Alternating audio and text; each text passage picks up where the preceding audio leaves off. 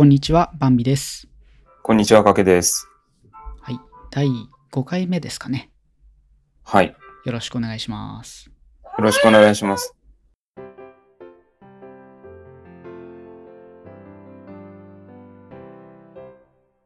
今回はちょっと私、かけの方からテーマを選ばせてもらったんですけれども、はい。えっと、最近のニュースで目にしたやつで、見た人も多いと思うんですけれども、あの、ダウン症のバービー人形が発売されるっていうニュースご覧になりましたか？うんうん。見た。うん。で、まあ、その、もともとバービー人形は、車椅子のバービー人形だったりとか、うん。まあ、いいろいろな、こう、多様な人種のバービー人形、えっ、と、骨格とかも含めて、その、最初発売された時は、その、まあ、いわゆるモデル体型の、えーバービー人形が売られたんだけれども、もう5、60年前の話なんですけれども、そこからいろんな多様な体型の、えっと骨格のバービー人形っていうのが発売されてて、今回そのダウン症の、えっと特徴を踏まえたバービー人形が発売されるっていうのが Yahoo ニュースに上がってたんですよ。うん。で、えっと、まあその Yahoo コメントとかを見ると、結構賛否両論分かれてたというか、まあ、かなり否定的な論調で書かれているのが多くてですね。うん。えっと、まあ、あの、あじゃあまず、バーミさん、どういう印象を持たれました？あのニュース。うん私はですね、そんなにあの、詳しくあの内容が分かってるわけじゃないんですけど、はい。なんかね、多様性に応えるために、多様性のニーズに応えるためにみたいな感じで書かれてたのがはい。気になったというか目を引いたかな。うん。ああ、そうか、多様性かと思って。うん。うん、ダウン症のモデルのバービーを作ることが多様性を認めていくことに、うん、なるのかといううところ、うんえっと難、しいな。なんか特にね、あの個人的にはあのはい。賛成とか否定とかあどち以らでもない。前にそう特に何がどうっていう感情を抱いてるわけじゃないんだけどうん。ちょっとニュースのその見出しを見た限りだとう。うんーんってそういうふうにちょっと思いました。あ、やっぱそういう反応なんですね。あの、そうなの。否定的な意見というか、これで何が、なんていうの、変わるの？その企業が、その、ダウン症に理解を示しているアピールみたいな、最近多いよねみたいな、この LGBT とか、うんそういうマイノリティに私たち配慮してるんですよ、アピール、はいはいみたいな論調なんですよ。うんコメントが割とね。で、まあその、なんかもううんざりだよ、そういうのみたいな感じのノリ。うんで、なんかその、おもちゃにまでそういうの反映してんじゃねえよみたいなノリ。うん えっと、誰が買うのみたいな。少なくとも私は買いませんみたいな意見。で、なんかその、おもちゃは理想をこう具現化したものであって、なんかその、あの、そこに現実を別に反映させる、あの、意味はないというか、そういうもんじゃないでしょ、おもちゃって。夢を見る、与えるものだと思うから、私は欲しいとは思いませんみたいなコメントに対して、いいね、いいね、いいねみたいな感じなんですよ。うんで、個人的には、僕は、その感覚っていうか、いや、僕はいいことだと思ったんだよね、まずニュースを見て。いいことっていう言い方も変かもしれない。なんていうか、そうなんか多様性アピールなのかもしれない。うん確かに。でも、あの、当たり前に存在する人たちなんだよっていうことを、小さいうちから知っておくことの、逆に言うとデメリットがないと思うんですよ。うんうんで、なんか前にその多様性の科学の話とかもしたんだと思うんだけど、あの平均思考の会の時にちょっとだけうん本をあの紹介したと思うんですけど、その中でも、そのなんていうのかな。例えば黒人差別をする人たちって、まあ当然白人に多いわけだけれども、黒人と同じあの空間で育った白人ほど、その機会が多ければ多いほど、その黒人差別をするから確率って減るっていう、もうこれは統計が出てるんですよね。うん当たり前に身近にいるかどうかっていうのがすごく大事で、うん同じクラスに例えばいれば理解が変わってくるんですよね。逆にいないからわからない。で、その異質なものって人間は怖いから本能的に排除したくなるっていうことなんですよね。うんだから僕はもう学校とかは、あの多様な人種がいるべきだと思うし、うん。多様なその生育環境の人たちが集まってる空間であるべきだと思うんですよ。だから今の日本の学校教育って偏差値とかで分断しちゃうじゃん。うんうん。それでもう居住地域とかも分断されるじゃん。うん。で、そのまあいわばエリート階級はエリートしか知らないまんま、エリート街道、自分、まあそれをエリートって呼ぶかちょっとわかんないけど、そのまあなんていうか、自分たちのあの価値観で育っていって、そういう社会をまた再生産すると僕は思ってるんですよ。うん。だから、なんていうか、どこまで行っても、こう、なんていうか、理解が届かない政治になったりとかするわけですよね。だから、まあ、なるべく極力いろんな人がこの社会にはいるんだぞってことが分かった方がいいと思うんですよ。これなるほどね社会の、なんていうのかね、あの、ヤフコメとか見てると、本当に自分がい、あの、それほど、それこそマイノリティの意見を持ってるんだなってことがすごくよくわかるんだけれども、そういう風になった方がいいと僕は思ってるんですよ。で、そう思った時に、バービー人形ってただのおもちゃだけれども、まあその車椅子の人とかもそうだし、うん。ダウン症もそうだけれども、なんていうか、あの、当たり前に身近にいるっていうことがすごく大事で、まあいろいろな人がうん。いるっていうことを、まあ、おもちゃを通じて知ることのデメリットはないかなって個人的に思うんですよ。で、そこにそんなになんていうか否定的なコメントを書いちゃうこと自体がどうなんだろうって思って。なるほどね。いや、これ聞いてる人にぜひ聞きたいんですけど、うん。コメントをそれこそ送ってほしいんですけど、そうか、そなんうか。か何が悪いのっていうことですね。うんで、別に買わな、私は少なくても買いたくありませんっていう意見に対していいねするその神経を教えてほしいんですよ。うん。うん。別に買わな買わないのはもちろん自由だし、多分別に俺も好き好んで別にあのお金出して買うかって言ったら買わないけど、そもそもバービー人形買買ったことがないからだけど、うんうんうん、でもそういうことをやろうとしている企業とか、それが別に当たり前のことだよねっていう感覚に対して、わざわざマイナスの、こう、なんていうのかな、ネガティブな反応をする神経って何っていうところが聞きたい。ああとはその、なんだろうな、え最近本当そうなんだけど、その LGBTQ に対する、そのなんかこう、配慮していることに対する批判みたいなのがすごい散見される。うん。だからそのなんか少数派にどんだけ合わせるんだよ。なんで俺たちがそこまで気使わなきゃいけないんだよみたいな感じの論調。もういいです、そのノリは飽きましたみたいな論調が僕はちょっと許せないっていうのかな。なんていうか、それだから変わんないんだよって僕は思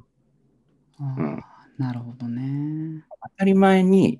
いるんだよっていう。で、変えようとしてる人がいて、それを少なくとも何にもしない人たちが批判する筋合いはないと思うんですよ。うん。それがうまくいくかわかんないし、無意味なことに終わるのかもしれないし、はたまたまあ確かに当事者の人たちどう思ってんの問題はある。うん。逆にそんな風になんかこう、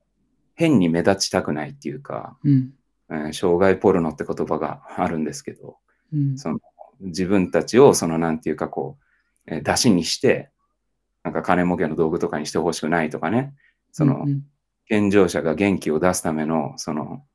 材料にされたくないっていう障害者の方たちもいるから、そういう当事者の声っていうのはまた大事だと思うんだけれども、何か変えていくっていうか、その理解を深めていく、それこそ多様性っていう言葉を本当にその浸透させたいんだったら、今の日本って全然できてないと思うから、何一つ多様性に対して寛容じゃないですよ、日本って。うん。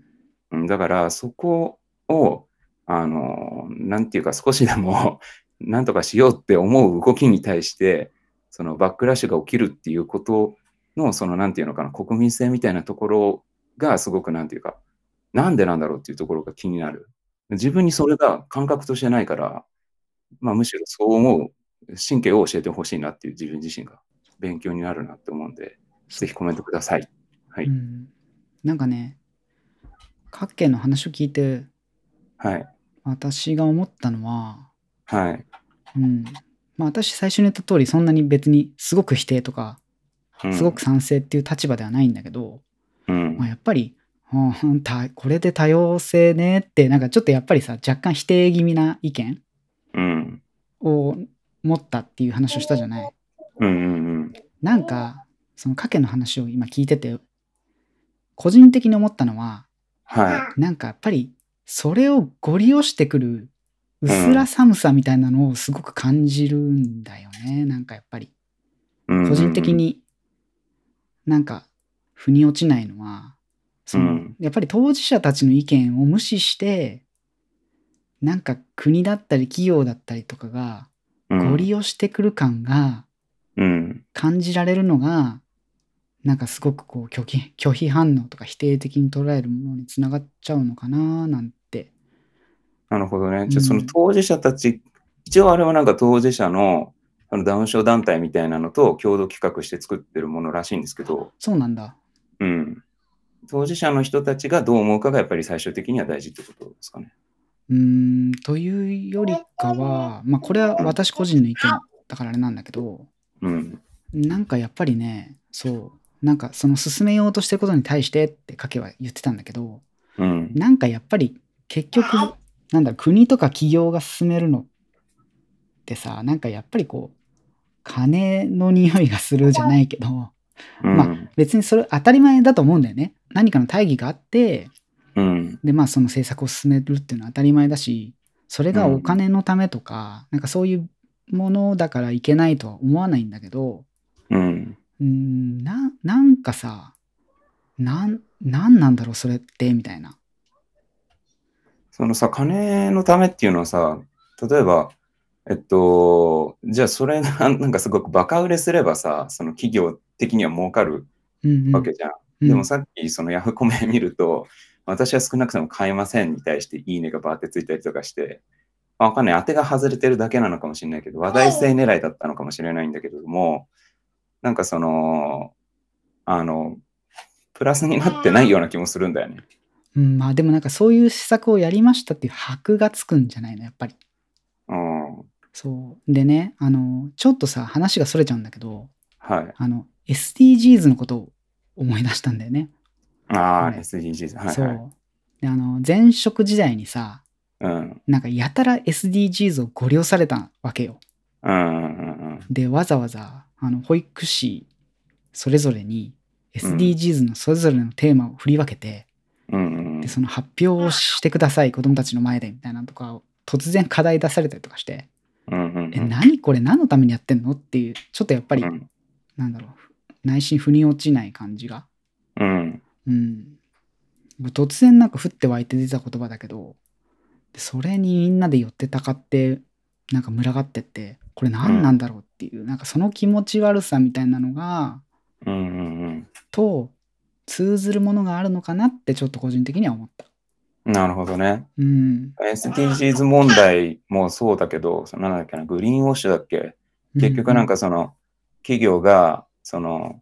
環境に配慮しているアピールとかをホームページですると売れるみたいなこととかね。うんうんなんかそういうので、格好をつけていくっていうのは、結構もうその批判されてて、うん。あんま意味ないよねっていうことが言われてたりとか、そのエコバッグとか持ってても、あんま意味ないよねとかっていうことは、よく言われたりはするわけなんですけど、うんまあ、それはすごくわかる。で、SDGs も、まあ、はっきり言ってしょうもないと思うんですよ、自分は。うん あの、なんかよく見るあのカラフルなやつ。そうそうそう。あれ見るともう正直自分も辟易するんですけど、でも、ああれで、そのまあ、しょうもなさをじゃあもうちょっと議論しなきゃいけなくなるじゃないですか、少なくとも。うん例えばまあよく巷でなんかその、いやいや、実はなんかエコバッグ作るのに、あの石油使ってるから、あの、とレジ袋を作るのと変わんないよとか言って、なんかもう、あの、エコバッグ持ってるやつ笑う論とか、あの、ざらにあったりするけど、なんかそういうのを、じゃあ、その、じゃあ、本当はどっちの方が環境に優しいんだとかね。うん結局、ゴールに向かって議論するための叩き台が必要じゃないですか。そうだねで結局何かを始めないと何も変わらないんだったら、それをやろうとすることに対してはいいんじゃないのかなっていうふうに個人的には思うんですよ。でなんかその逆にそのいやわかるんだけれどもそのなんか国とか企業のご利用しに対してその気持ち悪さを感じる気持ち悪さはすごい理解できるんだけど逆にその、なんていう、現状維持を、こう、なんていうか、すごく望む人たちに対する、その保守性に対する気持ち悪さも同時に自分は感じてて、うんうん。どっちかっつうとヤフコメとかにはそっちを感じるんですよ、僕は。そうね保。守、保守勢の、何そのなんか自分たちがマジョリティでありたい、なんかそのしがみつきみたいなのが、なんかしょうもなく見える。うん。それこそ気持ち悪いなって思う。なんかその、昔はこうでよかったのにみたいな話。もう変わってかなきゃって思うから、なんかその、いや、あなたたちが遊んだおもちゃで別に遊ばせる義理はないですよとかって思うし、うんうん。うん、なんか、たびたび話題に出してるかもしれないけど、その、あの、バービーさんが前に言ってた泥遊びの件とかもそうですよね。うん結局なんか、あの、我々の時代はなんかその砂場で自由に遊べたのにって、今言ってもしょうがないっていう話。うんうん。うん、それはもうルールが違うし、その昔は昔でもっとあの危険なこととかもあったけれども、今は回避できたりするっていうことのプラスの方も見なきゃいけないって僕は思うから、なんだろうな、今の時代でいろんな多様性を認めていって、なるべく多くの人が生きやすい世の中にしていくためにはどうしたらいいだろうってことを真剣に考えたときに、少なくともそのバービー人形があの議論のきっかけになるんだったら、これはいいんじゃないかなって思ったりするんですよね、僕はね。うんだからそれに対してマイナス、マイナスを少なくともつける神経はちょっと意味がわかんないなっていうところが言いたいんですね。うん。なるほどね。うん、だからこれ聞いて、もしまあまあ、ないとは思うんですけど、その当事者とか当事者の家族の方とかどう思うのかなっていうのは本当に聞いてみて、もう大きなお世話だよとかね、その、いや、嫌だと。自分のその肉体をこう恥じてるからそういうのを出されるなんてすごく嫌だとか言う人もいるかもしれないし、わかんないけどねう。んうん。うん。なんかその、いや、でもまあ、その、わかんないけど、僕が、あの、見た、そのコメントの中では、その、なんだろうな、その、当事者団体の人は嬉しいって言ってる、その人もいたから、ううんん。うん。どう思ってんだろうな、とか思って、気にはなってますね。で、その、そういうさ、ちょっと僕らの一般的な見た目と違うよねっていう人を見た時の無意識の反応を変えていくことがすごく大事だと僕は思ってて、うんあ、あの人、例えばダウン症だ。あ、あの人、なんか脳性麻痺の人だ。あ、あの人、あの、義足の人だ。怖いとか、うん。あ、優しくしなきゃとか、手を差し伸べなきゃとかって全部それって、マイナスにしろ、プラスにしろ、あの、普通の人と違う接し方になってるわけじゃん。うんうん。何かしらこう、構えての接し方じゃん。うんでも多分それらすべて当事者からすると全部辛いんだと僕は思うんですよ。普通にしてほしいんだと思うんだよね。うん。だったら普通の一員だよっていう感覚をなるべく小さいうちから身につけさせるっていうか、その感覚にすることが大事で、街中に普通によくいる。よくっていうか、まあその目にする。で、そのコミュニケーションする機会があるっていうところになるべく持っていくのが理想。うん。でも現実それは難しいんだったら、おもちゃとかでそれをっていうことは僕はすごく理解できるんだけどね。あとその、例えば国とかのその税金の使い方で、じゃあその、なんていうのかな。あの、ご利用しで、そのなんかマイノリティをなんかその出しにしてみたいなことをそのするのは良くないっていうのはわかるんだけれども、じゃあその税金の使い方としてそのマイノリティの人たちの支援をするっていうことに対しては、僕たち異を唱えないじゃないですか。そのなんか補助金を出すとか、その、えっと、障害者の方に対して税金を使うことに対してはね、それは社会的な税じゃないですか。うん。だったら、そこに、なんていうか、あの、国策としてね、そういうようなところに、あの、例えばそういう企業にお金を出したとしても、僕は別に直ちにすごく不正だなとは思わない。うん。うん、その目指している方向性が本当の意味での多様性に向かうんであれば、うん、いいかなって思いますけど。うん。うん、まあなんだろうね。そういう賭けが言ってたみたいなさ、その目指すものが見えないところとか、不透明な感じがすごく嫌なんじゃないのかなってちょっと思った。何を狙ってその人形を作るのとか、うん、何を狙ってその施策をするのっていうのが、うなんかすごく不透明だったりとか、うん、えー、それってなんかどっか特定の人たちだけがいい思いをするんじゃないのみたいに思えるようなことが、なんかお多いのかなって。まあわかんないけどね、実際に多いのかどうかとか。いやその、だからその、なんていうのかな、誰がこれによっていい思いをするのかが、逆に言うと太いんじゃないですか。なんかその、企業側のコンセプトはわかるじゃん。その、多様性だし、その、いや、そういうダウン症の人たちの当事者たちの団体と協力して、そういう人たちが、その、当たり前にいるっていうことを広めたいんですって言って、そういう人形を作りましたっていうコンセプトは明確じゃん。うん。で、それによって、あの、逆に言うと、あの、裏っていうか、その、な何がどう、どうつながるのっていうところが、可能性としてあり得る。いや、だからさ、その具体的にどことつながってるじゃなくて、なんかバックになんかそういう自分たちを動かしてる何か得体の知れないようなものがあるっていう思いを抱えてる人が多いのかなって。ああ、じゃあ、ぜひ、その、なんか、その可能性がどう、どういうそのメカニズムになってるのかを知りたい。うんそうね。まうんあちょっと俺もよくその辺、そこまでこう深読みしたりとか、ね、してるわけじゃないからちょっと何ともわからない。その、で深読みしたからみんなネガティブな評価をしてるってことだよね。うん。そのうんそんななんかその、表の綺麗な話に乗っかるかよみたいな感じのネガティブさってことだよね。なんかその、国とか企業の、なんかその、大人の事情的な金の匂いがあるから、なんとなくマイナス評価っていうことなら、どういう流れというか、メカニズムがそういう風になりうるのかを逆に可能性として教えてほしいんだよね。何？その、当事者団体に金が流れるんじゃないかとかそういうことなのかな。でもだからさっきそれならば、や、税金とかでそもそもそういう人たちをあの支援してますよねっていう。それに対してそも、そもそもそれが嫌なんだっていうんだったらわかるんだけど、まあ、あとはね、ちょっと個人的に思ったのは、うん、そのさ、ヤフーコメントに対して正直そんなに、あの、議論としての成り立ちをこう求められないというかさ、あーいわゆる便所の落書きでしょっていう気がするんだよね。だから、る。ある種昔のこのネット掲示板の流れじゃないけどさ、うん。とりあえず叩いてる人たちが多数派に見えるから、うん。自分もそういうふうに言っておこうとかあとはやっぱむしゃくしゃした思いを、うん。そういうふうに一緒になって盛り上げて、批判して、、うん自分はスッキリしてやろうみたいな。うんなんかただただそれだけのために書き込んでる人もいるのかなって、そうね。あそこのコメントはちょっとそういうふうに思ったりすることはあるかな。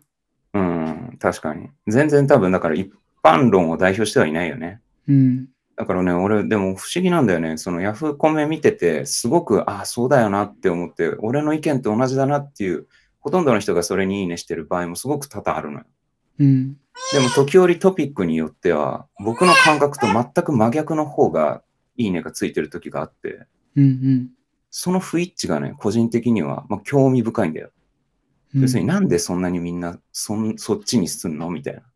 そっちにいいねしちゃうの？みたいなことが個人的に気になるから、わかんない。だからこれは僕が勉強不足だったり、ずれてたりとかするんであれば、勉強したいから教えてほしいんですよ。うんで、本当にその、なんていうか、たまたまそのトピックが、その、便所の落書き的なね、その大多数とは違う方向に流れてってるだけなのかもしれないし、うん。それならそれで、ああ、あじゃあ俺の意見は多数派だったんだなで終わりだし、だからまあなんていうのかな、このポッドキャストっていう不特定多数の人に向かって喋ってる機会だから、なんかそういうのに対して意見が出てきたら、それはそれで面白いなって思って、ちょっとテーマに取り上げてみたっていう感じなんですけどね。コメントも難しいですけど、はい。はい。なんか反応いただけると嬉しいです。お願いします。すいません、ベラベラと。いえいえ はい。ということで、ちょっと最近気になったニュースでした。